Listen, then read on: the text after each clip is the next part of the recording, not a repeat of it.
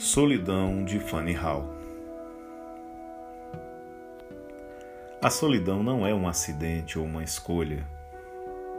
É uma companhia ininventada e sem convite. Se insinua ao seu lado quando você não está consciente de que fazendo uma escolha terá consequências. Não te faz bem algum, embora seja como um dos elementos do mundo sem o qual você não pode existir. Pega a sua mão e caminha ao seu lado deita com você, senta-se ao seu lado, tão escura quanto uma sombra, mas feita de uma substância que é familiar. Nada com você e se balança em banquinhos por aí. Pega a barca e se debruça na escrivaninha do hotel. Nada sensacional surge como resultado da solidão.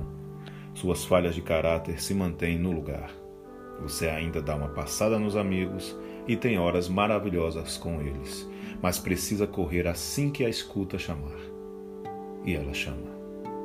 E você sobe as escadas obediente, dispensando os livros e anotações para que ela saiba que voltou para ela. Está tudo bem.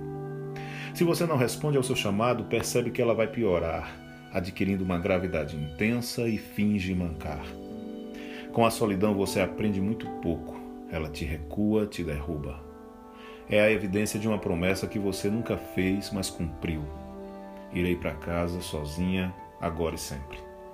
E depois essa solidão te acompanhará em cada aeroporto, estação de trem, terminal de ônibus, café, cinema, e nos aviões e dentro dos carros, quartos desconhecidos e escritórios, salas de aula e bibliotecas.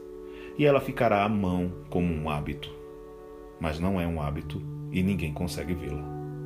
É sua obrigação e sua companheira se aquece em contato contigo.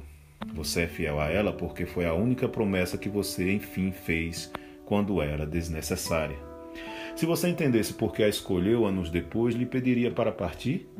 Como a substituiria? Não. Dizer adeus seria vergonhoso demais, porque, primeiro, é provável que você chore, porque a vergonha e a solidão são quase uma só. Em primeiro lugar, vergonha de existir, vergonha de ser visível, ocupar espaço, respirar por um pouco de céu, dormir numa cama inteira, pedir a sua parte. A solidão parece muito com a vergonha. Ela sempre parece precisar de um pouco mais de tempo para si.